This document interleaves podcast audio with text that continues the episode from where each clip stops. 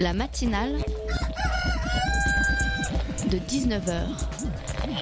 Et bah, c'est une émission qui parle de société, politique, euh, Culture alternative. On va aussi parler de sport, euh, de gens dans la rue. et l'actualité en règle générale. On va peut-être parler des corbeilles à linge en osier d'Auvergne. voilà, il y aura, il y aura des invités. Sociologues, des invités chercheurs. Les invités ne diront que des choses intelligentes. Ça va peut-être s'étriper un peu de temps en temps, mais La matinale de 19h, du lundi au jeudi jusqu'à 20h sur Radio Campus Paris.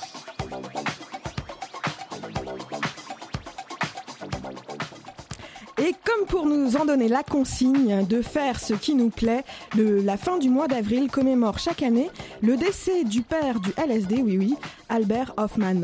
Laborantin, chercheur suisse, il a mis en évidence les effets hallucinogènes du LSD, dérivés de composés issus de l'ergot de seigle, champignon connu depuis le Moyen Âge, notamment pour l'effet antidouleur exercé pendant les accouchements. Drogue médicamenteuse donc utilisée en grand renfort auprès des militaires américains, elle était pourtant défendue comme substance permettant l'accès à notre plus haut niveau de conscience par les psychologues américains des années hippies. À qui donc faire confiance Albert Hoffman a vécu jusqu'à 102 ans et de défendre sa découverte. Pouvait-il dire le contraire? Lui qui avait voyagé aux frontières de la conscience. Mais pour nous éclairer dans cette conscience, revenons aux fondamentaux. C'est Kant, il me semble, qui définit la conscience comme ce qui élève l'homme, mais surtout ce qui le délivre des chaînes. L'inventeur du LSD est décédé depuis 10 ans. Depuis, on convient de dire de plus en plus hein, que le cerveau humain profiterait des microdoses de drogue pour atteindre un niveau supérieur de conscience. Libre à chacun de, calcul- de calculer sa liberté en proportion de l'addiction d'une drogue à une autre. Libre à chacun de trouver de nouvelles chaînes pour s'évader des premières. Heureusement, le jour suivant cette commémoration, le 1er mai nous rattrape. En 2018, une nouveauté plaisir et conscience politique.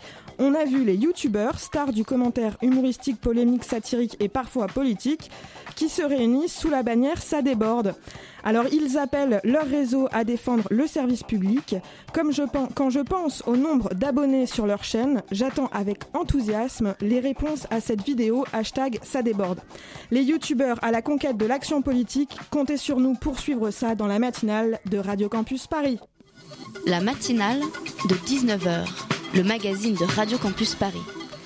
Et notre invitée ne sera pas insensible aux événements politiques du mois de mai. Observatrice de l'évolution du prolétariat dans notre société, Sarah Abdelnour est maîtresse de conférences en sociologie à l'Université Paris-Dauphine.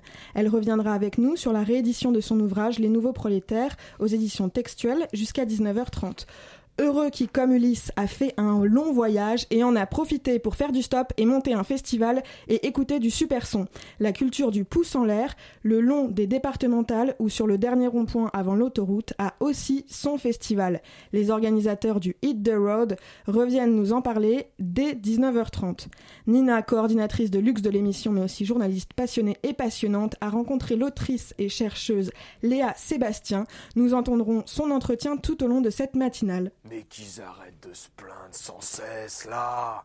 La seule chose qu'on leur demande, c'est de travailler pour fabriquer les trucs qu'ils achèteront avec l'argent qu'on leur donne, c'est pas compliqué. Travail, consommation, croissance, réélection. Voilà. Et surtout qu'ils arrêtent de rêver. hein. Le rêve, c'est le début des emmerdes. Après, ils commencent à imaginer un monde meilleur. Et si t'arrêtes de les surveiller cinq minutes, hein, ils se retrouvent à plusieurs et ils commencent à avoir une idée de l'espoir. Et bah s'ils ont de l'espoir, c'est foutu. Bah y a qu'à voir mes 68. Ces matelots, qu'est-ce qu'on va en faire? Mais de tous ces matelots, qu'est-ce qu'on va en faire? Ils s'en iront à la ville, on les mettra à l'usine. On manque toujours de prolétaires. J'en parlais juste avant en édito, l'ironie des youtubeurs accompagne désormais les luttes du mois de mai. Un extrait de la vidéo hashtag on déborde à retrouver sur le Facebook de euh, Osons causer par exemple et d'autres youtubeurs auxquels vous êtes peut-être déjà abonnés. Et qu'est-ce qu'on va en faire de tous ces prolétaires? Avant de rêver autour de cette table à une société meilleure, oui oui on va y arriver, tâchons de savoir ce, qui ce que nous nommons prolétaires avec notre invité. Au fur et à mesure de vos recherches, vous vous êtes intéressé au salaire euh, précaire des salariés de la, SNC de la FNAC, pardon, à l'auto-entreprise et aux plateformes d'ubérisation du travail. Aujourd'hui, vous venez nous parler des nouveaux prolétaires. Bonsoir Sarah Abdelnour. Bonsoir. À mes côtés, Gabriel de la rédaction de Radio Campus a préparé des questions afin d'interroger vos savoirs. Alors, on... bonsoir Gabriel. Bonsoir. On, on l'a vu euh, ces dernières euh, semaines de plus en plus, euh, les contours des classes sociales s'émiettent à mesure que les acquis sociaux sont remis en cause. Est-ce qu'il est encore euh, pertinent de parler de prolétariat aujourd'hui? Comment on utilise cette notion? Bah, c'est vrai qu'on l'utilise euh, dans un but euh, sans doute à la fois scientifique et aussi militant d'une certaine manière. Il s'agit de penser la permanence justement de la conflictualité sociale, des inégalités sociales, et de passer au-delà d'un vocabulaire qui laisserait précisément penser que ces inégalités euh, s'effacent.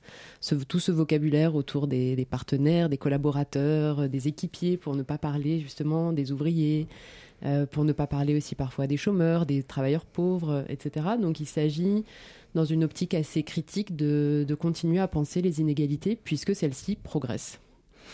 Votre, votre livre euh, s'appelle Les nouveaux prolétaires. En quoi est-ce que les prolétaires d'aujourd'hui seraient nouveaux, seraient différents par rapport à ceux d'avant?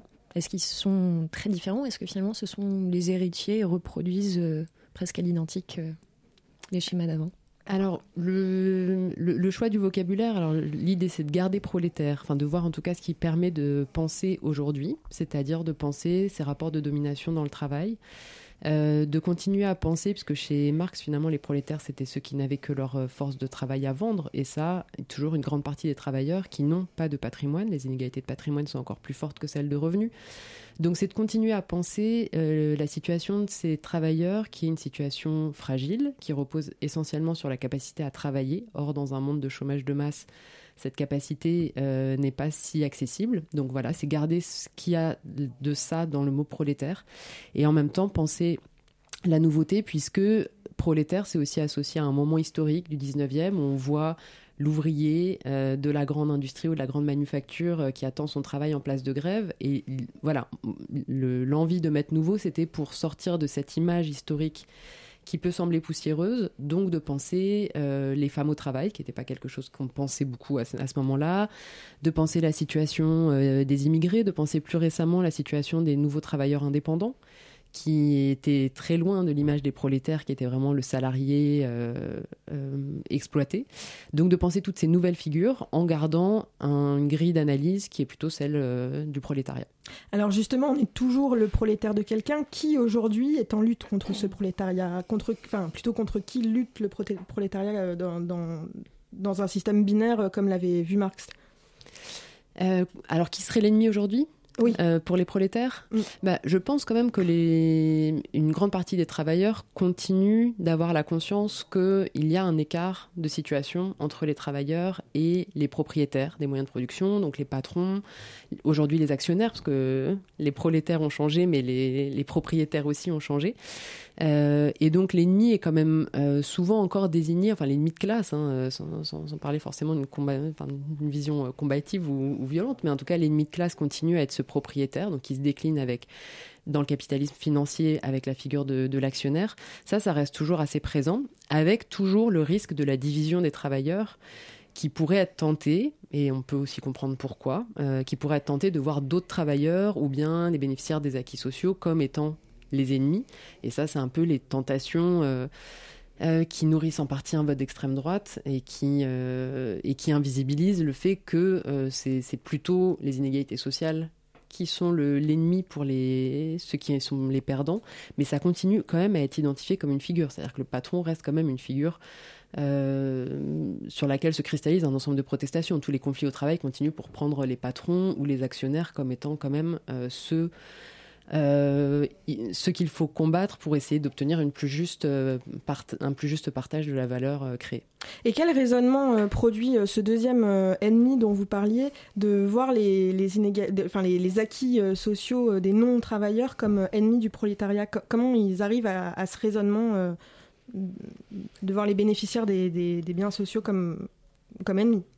Euh, alors ça, ça la, variable explicative, elle est sans doute dans les transformations de la protection sociale. C'est-à-dire que à partir du moment où on a une protection sociale qui se divise euh, et qu'on protège moins de manière universelle l'ensemble des travailleurs, mais qu'on ne protège plus que ceux qui sont les plus fragiles et qu'on lâche une partie des aides sur ceux qui sont un peu au-dessus, ça crée cette, euh, cette distorsion et ça crée ces sentiments de voilà qu'on va dire un petit peu de jalousie horizontale, c'est-à-dire plutôt que de se représenter euh, ceux qui sont au-dessus dans la hiérarchie comme étant euh, les ennemis de classe, disons, enfin en tout cas les, personnes vers qui il faudrait se diriger pour une société, pour obtenir une société plus juste. Le, euh, ce relâchement des aides sociales universelles qui crée des formes d'homogénéité est sans doute en grande partie responsable de ces tensions au sein même des classes populaires. Vous évoquez dans votre livre par moment l'occultation qu'on peut avoir de cette classe sociale. Comment est-ce que c'est vécu de l'intérieur? Est-ce que les nouveaux prolétaires ont une conscience de classe, d'appartenir à ce groupe de nouveaux prolétaires? Alors, bon, on peut se fier en partie au sondage, même si c'est toujours à critiquer, mais il y a quand même une partie, euh, plutôt une majorité des travailleurs qui continuent de penser que les classes sociales existent, ce qui est sans doute une manière de dire qu'ils sont tout à fait conscients qu'il y a des intérêts différents, qu'il y a des inégalités qui sont, qui sont assez fortes. On a aussi quand même évidemment beaucoup pensé le recul de cette conscience de classe par rapport au recul d'un vote ouvrier qui, aurait été plus unitaire à un moment, alors qu'on a tendance à un peu idéaliser euh, avec la distance historique. Mais c'est vrai qu'il y a un moment, en tout cas, était une force politique davantage représentée sur la scène politique. Là, c'est vrai que en partie les classes populaires ont un peu plus de mal à s'organiser puisque les statuts sont différents, les lieux de travail sont plus éclatés, enfin tout, ce qui a trait à, l'éclatement du monde ouvrier a sans doute joué en défaveur d'un mode politique plus uni. Mais ce qu'il faut aussi largement noter, c'est qu'il existe, continue à, y avoir de, de la protestation et de l'organisation collective. Ce qui manque aussi beaucoup, c'est le relais vers la classe politique qui s'est effrité de plus en plus au fil des années. Si on voit la représentation des ouvriers ou des employés à l'Assemblée nationale, c'est de pire en pire depuis des décennies. Donc même quand le monde du travail arrive à s'organiser, il a du mal à trouver des relais politiques. D'accord. Euh, une première version de votre livre avait été publiée donc en 2012. Maintenant, on est six ans plus tard. Que, quelles, quelles, évolutions est-ce qu'il euh, peut y avoir? Quels changements entre euh, ce que vous observiez en 2012 et aujourd'hui? Alors pas de révolution, euh, que ce soit dans, dans, un sens ou dans l'autre, euh, pas de révolution totale. Euh, par contre, un constat, euh, l'envie de continuer à parler de ce sujet puisque les inégalités ont encore augmenté euh, depuis la première édition de ce, livre euh, au niveau mondial comme au niveau national. Le, récent rapport sur les, inégalités mondiales le montre assez largement, donc 1%.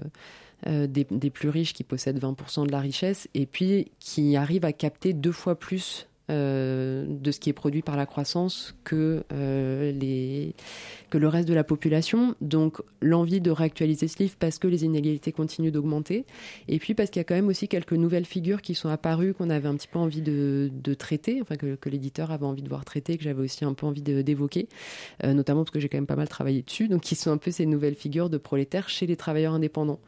Euh, qui l'a aussi obligé un peu à réactualiser Marx parce que pour, pour lui à ce moment, parce que ça faisait sens historiquement, les, les prolétaires étaient fondamentalement des salariés. Et là, ce qu'on voit avec le renouveau euh, du travail indépendant qui est assez promu politiquement, c'est qu'on voit apparaître des figures de travailleurs pauvres euh, parmi les indépendants. Enfin, il y en avait déjà, hein, il y a beaucoup de petits agriculteurs ou petits artisans commerçants qui n'avaient pas non plus des revenus très importants. Mais là, on a un phénomène assez massif avec cette promotion de l'indépendance et on a voilà un million d'auto-entrepreneurs euh, parmi lesquels 90% gagnent moins que le SMIC. Donc on se retrouve avec une nouvelle classe de travailleurs fragiles chez ces indépendants qu'on vante plutôt pourtant comme des travailleurs à succès qui gagnent de l'argent parce qu'il y a représentation du hall de cette hiérarchie des indépendants qui vient un petit peu masquer ces, situations de travailleurs pauvres. Alors on reviendra euh, notamment euh, sur euh, ces travailleurs-là. Vos, travaux de recherche, vous les partagez auprès de vos élèves. À Dauphine, c'est plutôt une école qui ne forme pas les prolétaires. Qu'est-ce que, quel savoir attendent vos élèves? Qu'est-ce que vous leur dites À quoi ça leur est utile de, de, d'avoir ce, regard et ces connaissances sur le prolétariat? Alors, ce qu'on essaye de faire passer, on a des étudiants euh, assez différents à Dauphine, puisque le gros des troupes rentrent dans des parcours d'éco-gestion, donc on n'a pas forcément choisi de s'interroger sur le monde social, euh, mais on leur impose ces, petits moments euh, de recul un peu réflexif sur la, sur la société. Et je pense que c'est aussi très important, et en partie, ils sont quand même relativement réceptifs, peut-être plus qu'on pouvait qu'on peut se l'imaginer. Ils sont quand même assez réceptifs, justement, au moment où ils se rendent compte euh, enfin quand leur donne un peu une photographie de la hiérarchie sociale euh, et qu'ils se rendent compte de la déformation du regard qu'ils ont de par leur position privilégiée.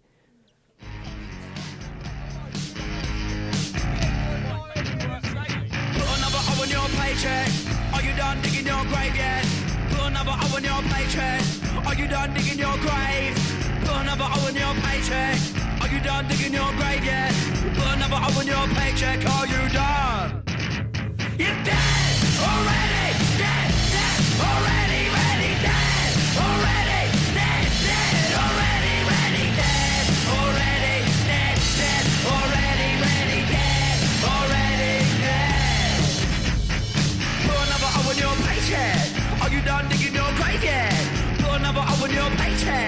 Are you done digging your grave? What?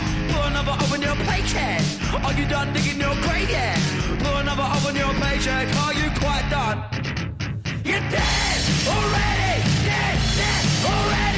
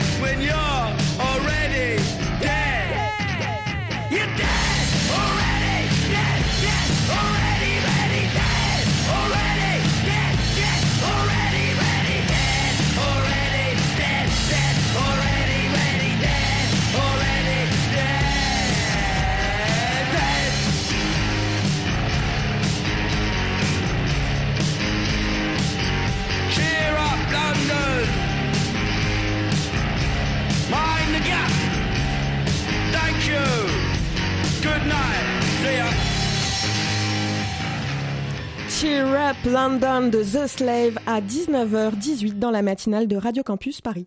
La matinale de 19h du lundi au jeudi jusqu'à 20h sur Radio Campus Paris. Nous revenons à notre conversation sur le prolétariat avec Sarah Abdelnour, maîtresse de conférences en sociologie. Alors, euh, vous distinguez dans vos ouvrages l'emploi et le travail, qui sont deux notions qui n'ont pas le même sens. Ça n'allait pas de soi pour moi. Et notamment, euh, vous développez quelque chose d'assez paradoxal que j'aimerais mieux comprendre grâce à vous. L'emploi va à l'encontre du travail. Alors, euh, l'idée était de distinguer.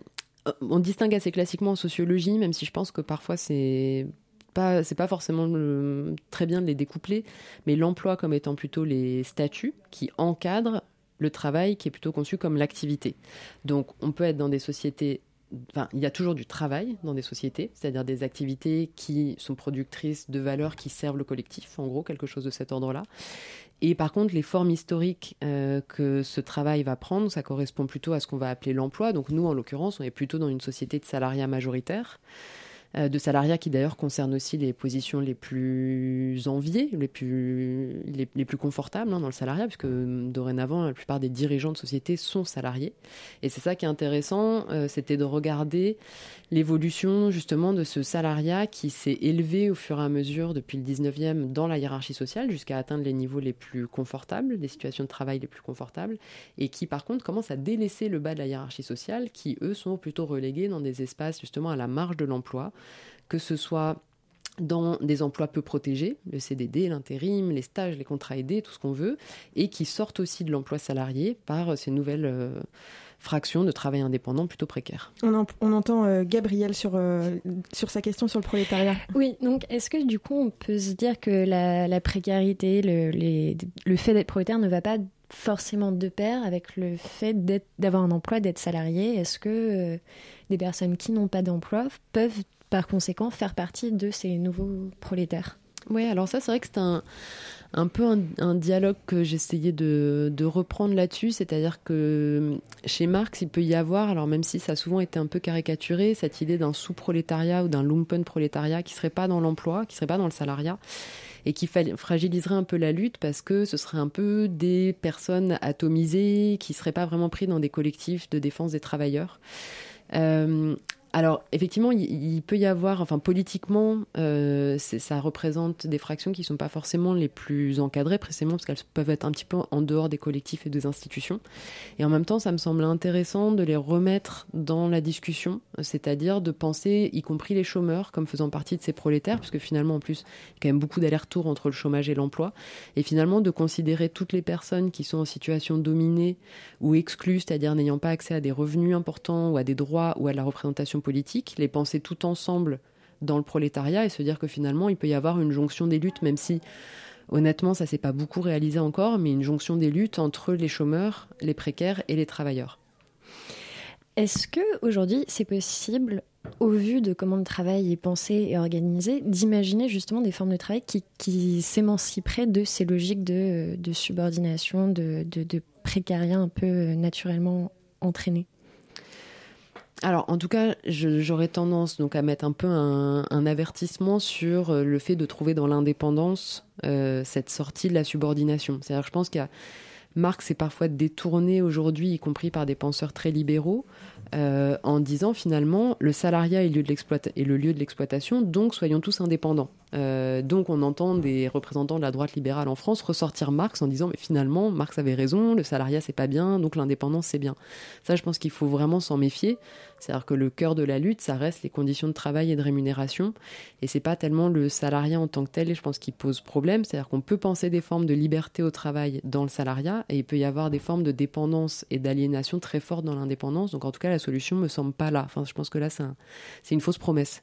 Et comment on peut imaginer euh, l'emploi euh, comme euh, le socle de la protection sociale, ce qui était l'idéal des luttes il y a quelques années Comment le faire revenir comme idéal aujourd'hui, le salariat, l'emploi, comme un moyen de pouvoir se défendre et d'aller négocier les, revenus auprès, de, auprès des classes supérieures bah, c'est vrai que l'emploi est un lieu important de, défense des intérêts euh, collectifs des travailleurs parce que ça correspondait à des statuts assez unifiés, donc ça encadré par des conventions collectives, donc ça créait des situations proches, donc on pouvait se défendre en étant solidaire.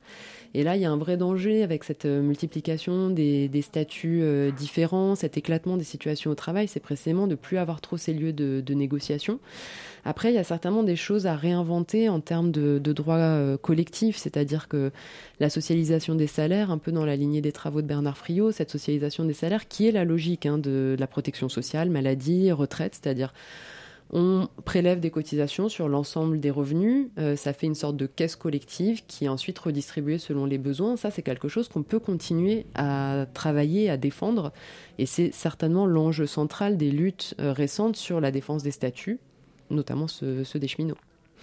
Vous parliez des, des auto-entrepreneurs euh, il y a quelques instants. Euh, il me semble que l'année dernière, les livreurs Deliveroo, c'était euh, donc les coursiers à vélo, mmh. c'était organisé et c'était concerté. Il y avait essayé de penser à des solutions ensemble à, une échelle internationale. Et est-ce que vous trouvez que cette initiative, elle peut être pertinente, positive et finalement mener vers des solutions euh, plus intéressantes? Alors c'est certainement un gros enjeu avec l'internationalisation des firmes, c'est d'arriver aussi à créer des espaces de contestation qui dépassent l'échelle nationale. Et c'est vrai qu'on en voit apparaître des embryons, euh, que ce soit au niveau européen, où il y a quand même aussi des, organisations syndicales au niveau européen, qui arrivent à mener certains, combats, et notamment euh, euh, des décisions juridiques aussi qui peuvent être établies au niveau européen. Par exemple, les entreprises type Uber se sont beaucoup présentées comme étant des plateformes, à savoir des entreprises de technologie, donc qui dépendent des conventions collectives des technologies et pas du transport, qui sont beaucoup moins contraignantes. Or, la Cour européenne de justice a pris la décision euh, de, enfin en tout cas, a, proposé une analyse qui estime que Uber est une société de transport. Donc, ça laisse penser qu'il y a quand même des espaces de régulation au niveau européen, qu'il y a des espaces de contestation qui essayent de s'organiser effectivement entre, bah, comme dirait Marx, entre prolétaires de tout pays. Alors justement, dans vos enquêtes, vous vous intéressez euh, à la fois au, terrain euh, pratique et en même temps au terrain politique. Est-ce que le, les, luttes pour les droits salariales vont toujours dans le sens de la protection des prolétaires? Euh, Ce que je veux dire, c'est que notamment avec euh, l'exemple le, des cheminots, euh, ce, dont vous parliez tout à l'heure de jalousie horizontale, on a l'impression en ce moment que pour défendre ses droits, il faut rejeter les droits des autres. Et est-ce que les luttes dont on entend parler en ce moment sont toujours per pertinentes pour le bien commun? Euh, pour, euh, pour faire évoluer. Enfin, il y a notamment l'argument des droits obsolètes dans, certains milieux et celui des cheminots. Est-ce que cet argument est, véridique? Est-ce qu'il y a des droits qui seraient obsolètes auxquels on devrait renoncer? Bon, alors sur les cheminots, de toute façon, vous le savez, hein, il y a quand même eu beaucoup de fantasmes sur leurs droits, partir à la retraite, très en avance, etc., qui quand même, globalement, sont essentiellement des fausses informations. Euh, donc, droit obsolète là-dessus, je pense qu'il y, a toute une partie déjà qui n'est pas dans le débat parce que ce ne sont pas des vraies informations. Et euh, je pense que c'est vraiment au contraire un débat qui est hyper actuel de poser la question de statut d'emploi euh, protecteur et unique. Euh, la fonction publique se désagrège, que ce soit les, des, établissements publics, que ce soit l'université, se, se, désagrège par la multiplication de ces statuts. On le voit à l'université, de plus en plus de collègues sont recrutés sur des supports de postes de contractuels, et ça effrite précisément des statuts et des manières de se défendre qui sont collectives, organisées, appuyées sur des textes. Donc je pense que précisément, ça a souvent aussi été présenté comme ça, les luttes de ces salariés ou fonctionnaires qui sont un petit peu plus protégés sont pensés comme des garde-fous, sont des personnes qui peuvent davantage se mobiliser et qui continuent à défendre un système, à essayer de faire tenir un système euh, qui continue à, fonctionner sur euh, des, établissements publics, sur des modèles de protection sociale euh, collective, solidaire. Et je pense que ce sont précisément des luttes hyper actuelles de continuer à présenter ces formes-là comme les horizons qui restent pertinents. Les, discours de, pouvoir, de, management se, se, vantent souvent d'incarner euh, l'efficacité ou le sens commun. Et du coup euh, se, se, se, détache en fait de, tout débat idéologique puisqu'il représenterait la, vérité. Comment est-ce que face à cela on peut proposer des solutions? Comment est-ce qu'on peut débattre quand la partie adverse justement s'extrait de tout débat? Alors c'est vrai, c'est une vraie difficulté. Hein. Il y a le, le, la critique est désarmée euh, de, de, manière, euh, de, de, plusieurs manières, et notamment cette, euh, ce mythe que le nouveau management serait juste guidé par des objectifs d'efficacité est, assez coriace et, et, pas évident à, euh, toujours à, discuter précisément parce que vous avez raison, il se présente avec des atours de, vérité, euh, de sens commun. Alors je pense que là-dessus, euh, bon, peut, peut-être que quand même en, partie les, les, chercheurs, les enseignants peuvent avoir un, un rôle là-dessus, c'est-à-dire essayer, par exemple, de proposer d'autres indicateurs. Là, il y a un, un, débat assez important qui se joue là-dessus. Les chiffres et les indicateurs sont tellement vus comme des nouveaux guides de l'action publique qu'en proposer d'autres qui seraient alternatifs, c'est sans doute quelque chose d'assez important. Euh, à, mener, et notamment par exemple là sur le combat sur les cheminots, on entend beaucoup que la privatisation c'est bon pour le consommateur, que ça baisse les prix, mais des indicateurs assez simples sur euh, les prix des transports dans les pays où ça a été privatisé, ou le nombre d'accidents, ou les taux de retard, euh, devraient quand même, s'ils arrivent à être diffusés correctement, réussir à, décourager une partie des, des promoteurs de, de ces réformes, entre guillemets. Sarah Abdelnour, la réédition de votre livre Les Nouveaux Prolétaires est disponible à partir du 16 mai aux éditions textuelles. Merci de votre visite dans la matinale. Restez avec nous, auditrices, auditeurs, car Nina partage avec nous son entretien tout de suite après ça.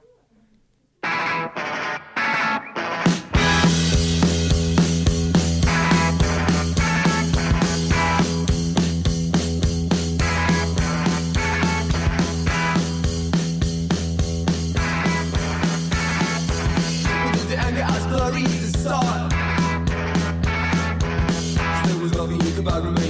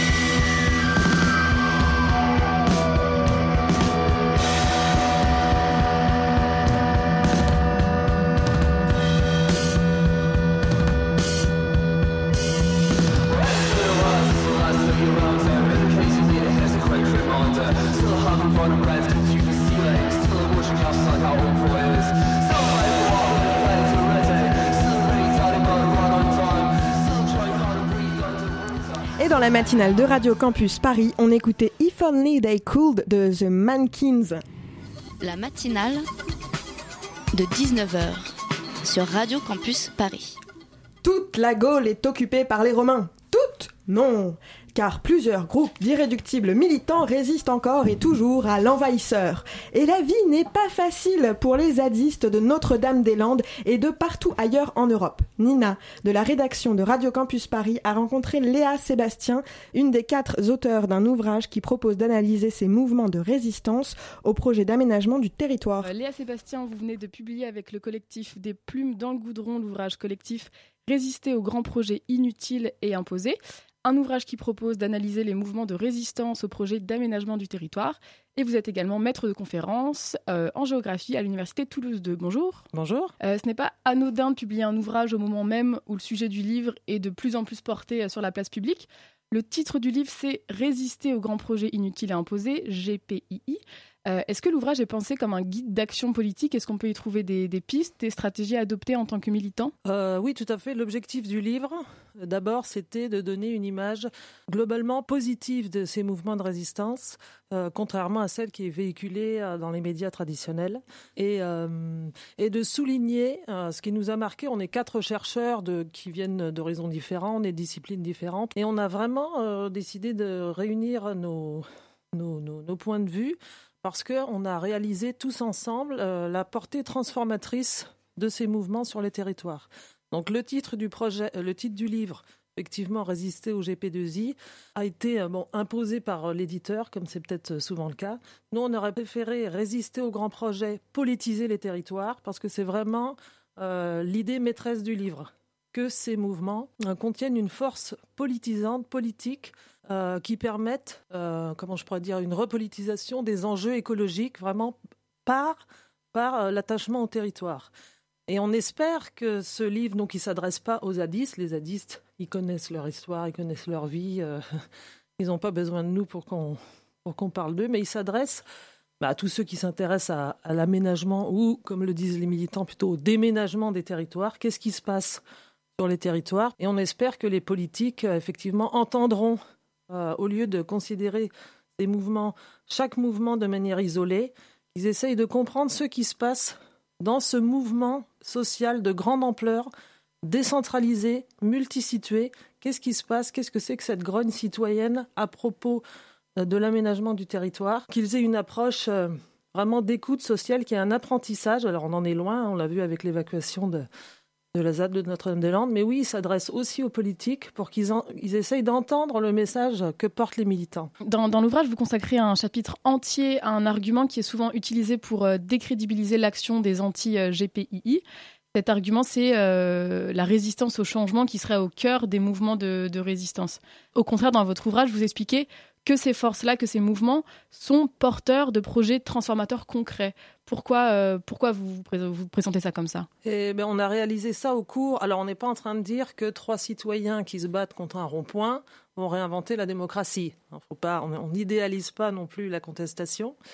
Euh, mais effectivement, le terme qui est euh, généralement affublé à, à, ses opposants, c'est le terme de NIMBY on présente un petit peu Not in my backyard, qui est un terme qui est utilisé depuis les années 80 presque systématiquement hein, pour enfermer les opposants dans une, euh, position, disons, illégitime, hein, pour les décrédibiliser en disant ce sont des individus irrationnels qui sont centrés sur leur, liberté individuelle et qui font barrage à l'intérêt général. Ça, ça revient dans les médias, chez les promoteurs, même dans la littérature scientifique propose des tas de trucs et astuces pour faciliter l'acceptabilité sociale des projets. Nous, on s'est rendu compte que euh, la dimension temporelle de ces projets est très importante, c'est-à-dire qu'à l'annonce d'un projet, il a un rejet instinctif, hein, en apprenant qu'il va y avoir une décharge dans son, jardin, justement. Il y a un rejet instinctif de cette euh, appropriation d'un territoire quotidien qui est naturel. Et puis petit à petit, dans l'évolution du mouvement au fil des années, c'est là qu'on voit que le front de refus devient vraiment une force de proposition politique. Et c'est que j'avais écrit il y a quelques années qui s'intitulait Le NIMBY est mort, vive la résistance éclairée. On, voit vraiment que ces militants euh, sont anti-NIMBY. Euh, certains l'appellent le NIABY, Not in anyone's backyard. Ça veut dire ni ici ni ailleurs. C'est le slogan d'ailleurs de Bure. Euh, Bure partout, le nucléaire nulle part. Ni ici ni ailleurs, c'est la vision des militants qui occupent les lieux destinés à accueillir des projets euh, d'aménagement du territoire comme Notre-Dame-des-Landes ou Bure. On se retrouve à la fin de cette matinale pour la suite de cette interview. On, parlera science citoyenne et résistance éclairée.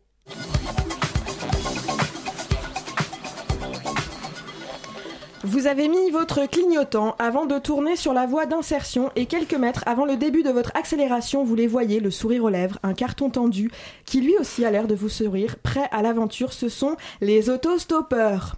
Ma dernière expérience remonte à juillet 2015. Olivier m'a fait découvrir son association à Bordeaux et quelques bons titres de musique et nous nous saluons régulièrement sur les réseaux sociaux. Salut Olivier. Une culture de la spontanéité et du partage. Voilà comment naît l'association Stop and Go au sein de l'école Sciences Po Paris. L'association est désormais située à Bordeaux, Paris, Rennes, Poitiers, Lyon, Lyon et c'est pourtant en Alsace qu'ils se retrouvent pour organiser leur festival Hit the Road. Rémi, Margot, Marine sont avec nous pour nous en parler dans la matinale. Bienvenue, bonsoir. Bonsoir. Bonsoir. Et elle est toujours sur le pont, au volant, pour une interview, un petit reportage. Nina est avec nous dans la matinale. Bonsoir. Bonsoir. Alors l'association compte aujourd'hui 40 membres organisateurs. C'est énorme, c'est super. Dans une association, c'est pas toujours aussi engagé. Euh, est-ce qu'ils sont tous à, Sciences Po ou est-ce qu'il y a d'autres écoles représentées? Alors euh, oui, la, plus- la plupart des membres euh, actifs de l'association sont à Sciences Po. Euh, après, euh, on a créé des liens. euh, on a créé des liens au fil des années et donc euh, surtout à l'occasion du festival, c'est l'occasion de se retrouver avec des membres d'autres d'autres écoles. Comment a été créé votre asso Est-ce que le stop a besoin de, de soutien, de secours? Est-ce qu'on a besoin de secourir le stop parce que c'est en voie de perdition? Euh, alors non, c'est pas tout à fait l'idée, mais en gros l'asso elle a été créée en 2012 et euh, par quelqu'un qui euh, n'avait jamais eu l'idée de faire du stop et qui s'est retrouvé bah, via un cadre associatif à être amené à faire du stop. Donc c'est plus l'idée de d'accompagner les gens, de leur fournir bah, la bonne la bonne occasion de faire du stop alors qu'ils n'y auraient pas forcément pensé. Donc on organise des week-ends, des voyages. Les gens se disent ah bah oui pourquoi pas. Et puis peut-être qu'ils sont ils ont un peu peur ou quoi ou ils sont un peu effrayés et et à partir de là, nous, on, on leur offre juste une plateforme pour se lancer. Quoi. Alors justement, Marine, Margot, qu'on n'a pas encore entendu, votre première euh, expérience de stop, c'était avec l'association? Euh, pour moi, oui, c'était avec l'association. Euh, en effet, j'ai réalisé l'an dernier un voyage jusqu'en Laponie. Donc Paris-Laponie en stop en cinq semaines. Et c'était ma première expérience de stop. Et c'était vraiment très bien. Euh, pour moi aussi, c'était avec euh, Stop and Go et c'était d'ailleurs euh, à l'occasion du festival de l'année dernière, donc, qui était à Toulouse. Et donc c'est la première fois que j'ai fait du stop et j'ai tellement aimé ça que je suis rentrée dans l'assaut bah, cette année. Et là, on a organisé le festival tous ensemble et j'ai aussi participé au voyage d'hiver en janvier jusqu'au Monténégro en stop. Donc le, le lieu du festival de cette année, Hit the Road, c'est en Alsace, si je me trompe pas. Est-ce Ouais, que c'est un lieu qui a une signification particulière ou vous l'avez choisi juste parce que c'était ni trop proche ni trop loin et facile pour y aller en stop? Alors euh, oui, alors c'est c'est dans les critères de laisser un lieu accessible et qui soit pas non plus aux portes de Paris pour qu'il y ait un petit peu euh, bah, d'exotisme et d'aventure pour y aller. Euh, après, ce qui est chouette, c'est que c'est un festival itinérant et qu'on change de lieu tous les ans pour rester aussi dans l'esprit du voyage. Quoi. Et vous parlez aussi d'un rallye découverte, c'est dans, dans le programme du festival. Vous pouvez nous en parler un peu? Qu'est-ce que c'est? Alors le rallye découverte, c'est euh, le dimanche après-midi, donc euh, parce que c'est un week-end avec un pont, donc euh, les, concerts sont le samedi et le dimanche soir. Et donc en fait, c'est pour découvrir la région. C'est un rallye en stop, donc c'est pas tous les festivaliers qui partent, mais ceux qui le souhaitent. Et donc on organise un itinéraire et puis le premier arrivé, là, il me semble que c'est jusqu'aux ruines d'un château qui est à proximité. Donc après, une fois là-bas, il y a un, apéro et tout ça. Et justement, l'édition de l'année dernière, vous aviez de la même manière envie de visiter les alentours? Oui, le but, c'est vraiment de travailler donc avec les producteurs locaux. Euh, c'est de travailler pour découvrir un petit peu la région, donc euh, avec eux, et euh, grâce au rallye. Et l'an dernier, c'était donc à Toulouse, enfin vers Toulouse, à Thiel précisément. Et, ça nous permet vraiment bah, de nous sortir de notre cadre, parisien et de découvrir bah, le, principe du festival, c'est que vous encouragez tout le monde à y aller en stop. Donc il y a des départs euh, groupés, si j'ai bien compris, dans, à Paris, dans certaines grandes villes. Mais le retour, il n'est pas en stop. Pourquoi? Ah si, le retour est en stop aussi. Enfin, Ouais. on, on encourage les festivaliers euh, à, à rentrer chez eux aussi en stop. Après, c'est peut-être plus compliqué parce qu'ils rentrent pas tous au même endroit, mais euh, la plupart euh, rentreront en stop, en tout cas, euh, après avoir goûté euh, deux jours plus tôt euh, à l'aventure. Est-ce qu'il y a des curieux qui viennent, euh, qui viennent au festival sans être d'aucune école Est-ce que vous, allez, vous arrivez quand même à confédérer euh, les stoppeurs Alors, euh, c'est un petit peu compliqué. euh, Enfin, on a, c'est toujours euh, notre point euh, où on essaye de mettre beaucoup d'efforts dessus. C'est vrai que c'est pas évident, quand- surtout quand on est concentré, euh, la plupart des membres organisateurs dans la même école. Mais oui, on essaye d'ouvrir le euh, festival euh, au plus de monde. D'ailleurs, il n'y a pas besoin d'être étudiant pour y aller. C'est vraiment ouvert à tous. Euh, et du coup, ouais, on essaye de rentrer aussi un peu dans les cercles de voyage alternatifs, de stop. Et euh, aussi de faire de la pub euh, dans la région et s'adresser aussi aux gens du coin qui pourraient venir même pour une soirée. On fait des passes soirées euh, pour ces gens-là et le but c'est de mixer un maximum de monde dans une bonne ambiance. Et alors les étudiants qui arrivent à Sciences Po en début d'année, qui découvrent la vie étudiante, qui font le tour des associations, à qui vous arrivez comme ça, tout bronzé, en revenant de rallye en stop, et à qui vous dites allez les gars, vous allez faire du stop. Comment ils réagissent? Bah, de manière générale, ils réagissent bien parce que qui n'a pas envie euh, de voyager euh, en plein milieu d'année, de faire des week-ends à Reims, à Poitiers ou à Lille euh, dans le cadre d'une association. Et encore une fois, quand on organise des voyages euh, de deux semaines ou de quatre semaines en, en été et en hiver pour partir vers le Monténégro ou vers l'Ukraine ou vers la Laponie, forcément, euh, tout le monde a envie d'exotisme. Ouais, on est un peu l'association des aventuriers de Sciences Po en fait.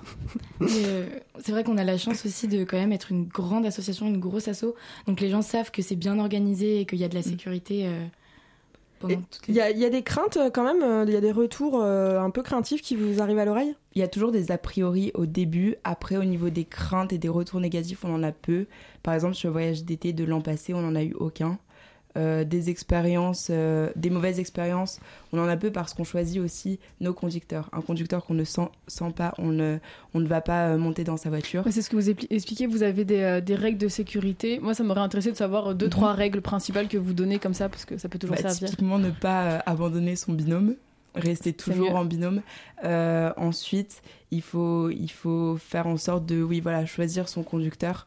Euh, si la personne, on ne la sent pas avant, on ne monte pas dans sa voiture, euh, car ça peut être dangereux. Ensuite, les binômes sont mixtes.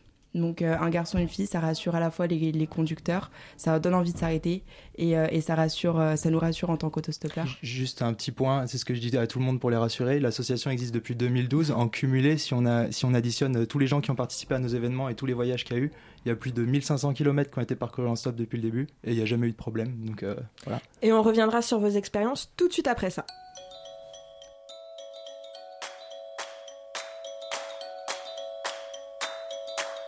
Take me outside, sit in the green garden.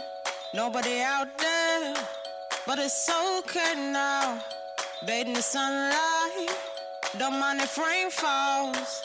Take me outside, sit in the green garden. Oh,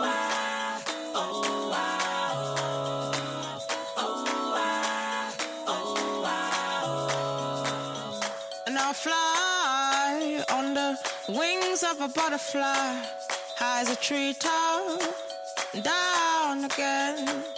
Putting my bag down, taking my shoes off, walking the carpet, a green velvet.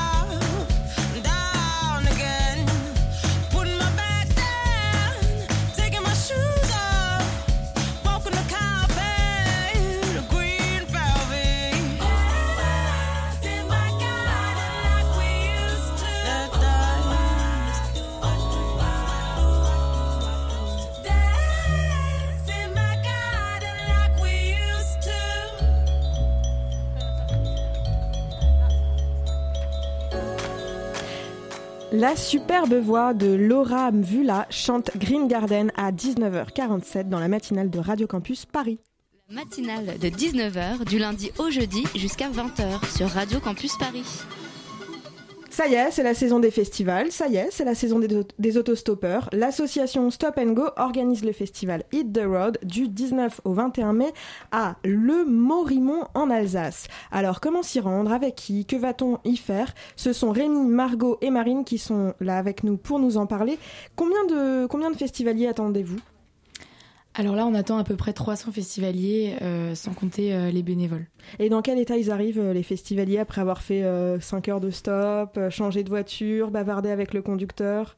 Ils sont en pleine forme, ravis de la journée d'aventure qu'ils viennent de vivre et prêts à continuer, enchaîner avec les concerts et bien s'amuser. De manière générale, c'est une petite victoire personnelle quand on arrive à destination, donc ils sont très heureux de pouvoir participer à une soirée de concert.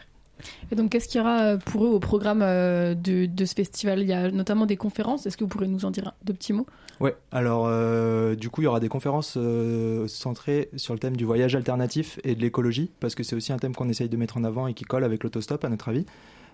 du coup, concernant le voyage, on va avoir Anouk et Pierre-Élie de Voyage et nous, qui, sont, qui font depuis bah, maintenant presque, enfin, peut-être 8 mois. Ils sont partis en France et ils font un tour de France en stop qui doit durer un an. Leur but, c'est de passer dans tous les départements et ils font surtout ça sans argent. Donc euh, ça fait huit mois qu'ils n'ont pas dépensé un centime et qu'ils vont nous parler, ils vont nous parler un peu de leur vision. Euh, et il y a aussi Astrid Duvillard de Histoire de Tongue qui a fait euh, plein de trucs en stop autour du monde, notamment la route de la soie. L'ancienne route de la soie, elle a retracé le, ce trajet en stop. Et pour l'écologie, on va avoir, l'adjoint au maire du village de je suis pas, euh, je, je suis pas alsacien, Ungersheim. Euh, qui est un, ah, un village, locaux, hein. un village, euh, un village en, en, transition en Alsace et qui va nous parler un peu de comment ça se passe pour un village qui essaie de mettre en avant une vision un peu écolo et au niveau de transition de l'énergie, l'autonomie alimentaire, ce genre de choses. Et une représentante, j'ai oublié son nom, mais des Petits Hommes Verts, donc qui est une initiative qui fait un peu le tour bah, d'autres initiatives écolo, euh, euh, notamment dans les villes, les jardins partagés, les trucs comme ça. J'en profite, je profite du fait que vous parliez de, stop autour du monde pour, euh, pour poser cette petite question. Moi, j'étais au Cambodge pendant longtemps et au Cambodge, le stop, en fait, ça existe. Enfin, les gens comprennent pas. Et, et, du coup, est-ce qu'en Europe c'est répandu? Mais je me dis pour la route de la soie, ça doit être compliqué de d'expliquer aux gens locaux que en fait le stop c'est comme ça parce que dans les faits ça marche pas tout le temps. Alors justement, j'ai déjà parlé avec des personnes qui ont donc qui ont fait du stop dans ces pays-là, et en l'occurrence, bah de manière générale, on prend un panneau, on écrit dans la langue arrêtez-vous, je fais du stop. Enfin, on, trouve toujours un moyen autre que juste montrer son pouce, qui n'est pas un, un geste forcément très connu en ces pays. Et à l'école, euh, après le festival, donc j'imagine que les partiels sont finis, mais vous retrouvez quand même euh, les 300 participants, quelques-uns euh, dans la même école. Est-ce que ça change l'ambiance? Est-ce que vous êtes vu sous un autre rapport après avoir vécu cette aventure ensemble? Je pense que forcément les personnes qui n'ont jamais participé à un week-end ou à un voyage de stop and go profitent de cette première expérience avec le festival, d'être entouré de d'un plus grand groupe d'amis pour après en fait retenter l'expérience. Il y a beaucoup de personnes qui sont venues au festival et qui après ont candidaté pour, euh, pour les voyages et pour les week-ends.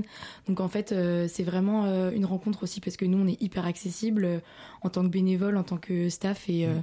c'est vraiment un tout. Quoi, donc, Et c'est vrai que Sciences Po, c'est une grosse école et donc du coup, petit à petit, c'est une petite communauté qui, qui s'élargit avec des gens qui avaient jamais, enfin en venant à Sciences Po, la plupart des gens n'auraient jamais pensé venir à Sciences Po pour faire un voyage en stop.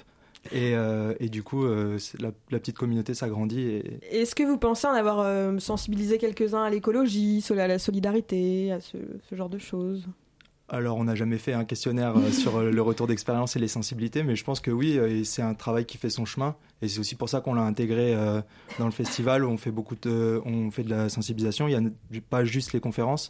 On s'adresse aussi, comme l'a dit Marine, à plein de producteurs locaux. Et donc, toute la nourriture et les boissons qui sont servies sur le festival sont bio et euh, locales euh, dans la mesure du possible. Donc on aura de la bière locale et, euh, du vin local d'Alsace.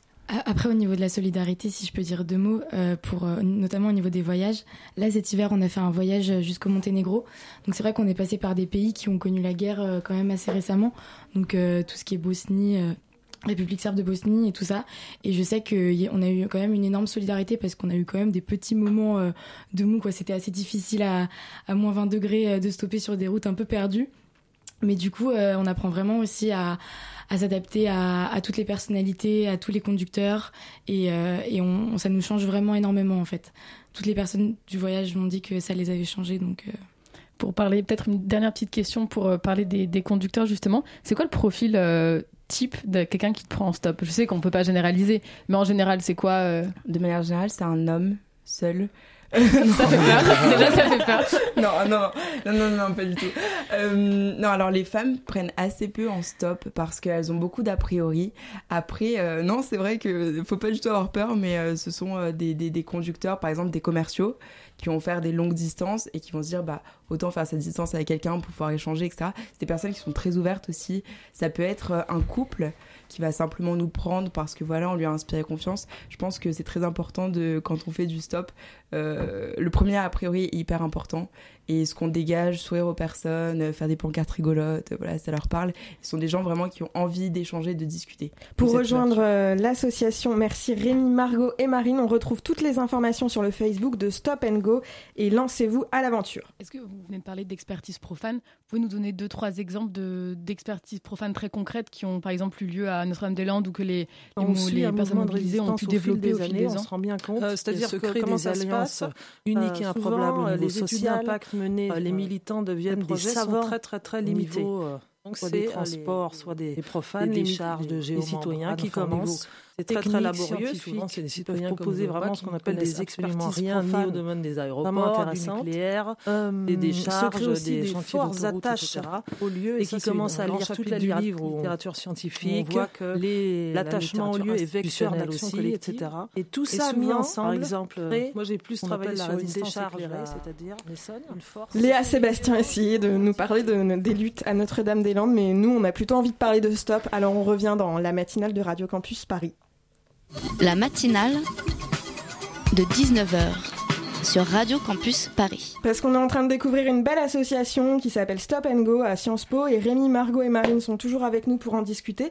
Vous avez eu du coup pas mal d'expériences de stop. Quelle est euh, votre meilleure expérience? On commence par celle-ci, euh, le, souvenir euh, qui personnellement vous a le plus marqué de, vos, de vos voyages en stop?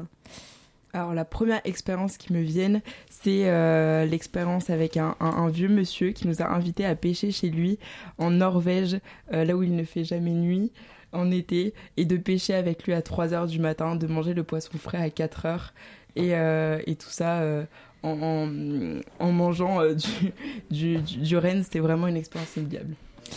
Euh, pour ma part, c'était après une journée assez difficile euh, en République serbe de Bosnie où euh, on a fini par dormir dans un endroit un petit peu perdu. En fait, avec les seuls clients avec nous dans cette auberge, c'était un couple de Russes qui finalement le lendemain matin nous ont entendu un peu discuter et en fait nous ont proposé eux-mêmes de nous emmener jusqu'à jusqu'au Monténégro donc de passer la frontière avec nous donc ça c'est vraiment vraiment cool quand on entend ça parce que passer une frontière c'est hyper compliqué et en fait finalement on a passé 24 heures avec eux, ils nous ont fait visiter la région et on a fini par dormir chez eux dans leur maison de campagne à peine construite au fin fond euh, du Monténégro. Donc c'était vraiment super intéressant, on a pu euh, parler, euh, parler de Moscou et boire du raki jusqu'à très tard dans la nuit. Des expériences qui font rêver, on écoute Rémi bah alors c'est dur d'en choisir une, mais moi je me souviens d'une fois au Maroc où on, on stoppait en trinôme cette fois-ci. Et il y a un gars qui nous a pris et qui était déjà en retard pour son boulot. C'était à une heure et demie de route et il a crevé assez rapidement, euh, juste après avoir fait le plein.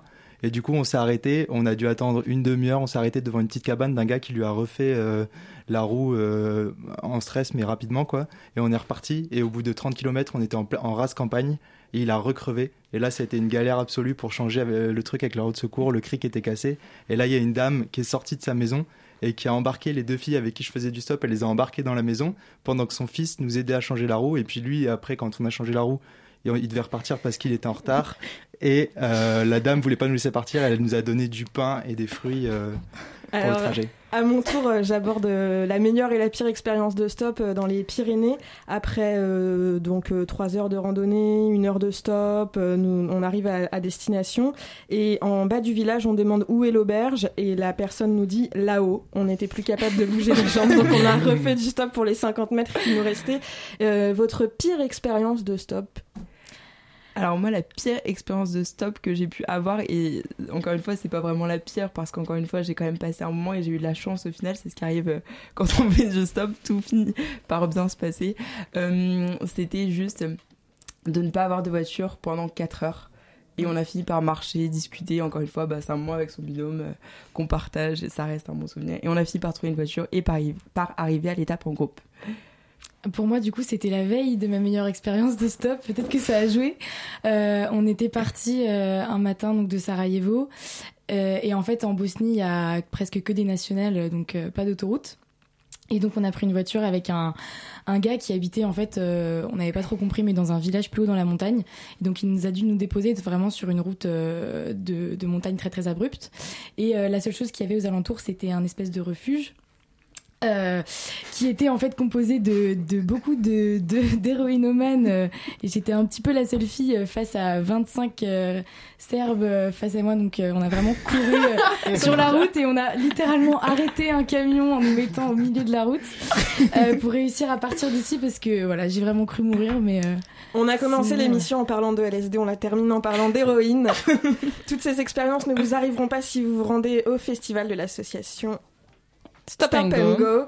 Euh, C'était Elliot ce soir à la réalisation et je l'en remercie, ainsi que Gabriel qui a préparé les questions de la première partie de cette émission. Merci Nina d'être là pour tes questions, la coordination, le web de ce soir, le web que vous retrouvez avec le podcast sur le site radiocampus.org ou, si vous préférez, sur notre page Facebook, la matinale de 19h. 19h59 minutes, 3 minutes à attendre, auditrices, auditeurs, avant de retrouver l'émission Extérieure Nuit. Salut, qu'est-ce que vous avez préparé ce soir? Alors ce soir, on parle cinéma avec Action Vérité, MILF, La Révolution Silencieuse, Otage à MTB et Comme des Garçons. On vous parle aussi série avec Barry Unreal et la dernière série de Zach Braff, Alex Inc. Ah, génial On rate pas ça, à tout de suite